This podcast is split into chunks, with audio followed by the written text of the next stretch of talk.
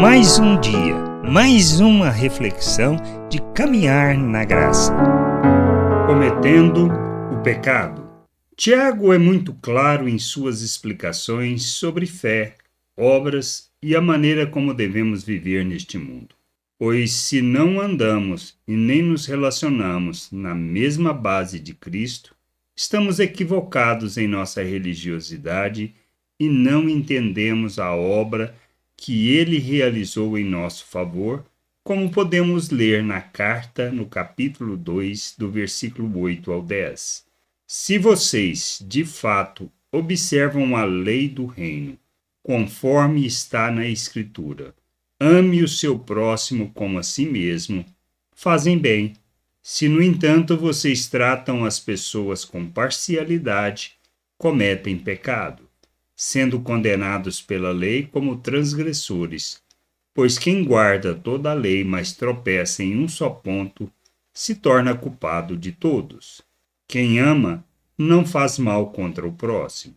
Ao vivermos os relacionamentos, não trataremos as pessoas desrespeitosamente, mas, independente de quem são, suas origens, formação, agiremos com gentileza e o mesmo cuidado dispensado a todos, servindo segundo o amor de Deus. Quando as desprezamos, simplesmente revelamos a nossa religiosidade e falta de discernimento.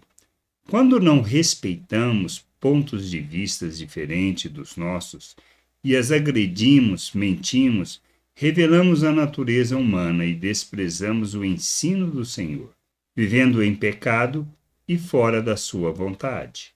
Estamos cometendo pecado quando não vivemos as nossas relações pela lei do amor e não expressamos as virtudes daquele que nos tirou das trevas e nos transportou para o seu reino e glória, para vivermos pela lei da liberdade, expressando o amor do Pai.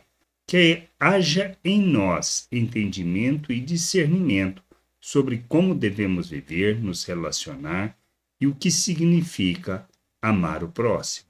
Que a gente possa crescer em entendimento, amadurecermos no conhecimento e termos em nossas vidas, nos nossos relacionamentos, a expressão do amor de Deus em tudo que nós fizermos.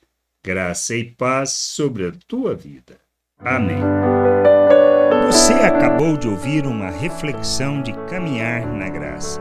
Se você gostou, curta, compartilhe, leve esta mensagem a outras pessoas, para que elas também possam compreender e entender a vontade de Deus.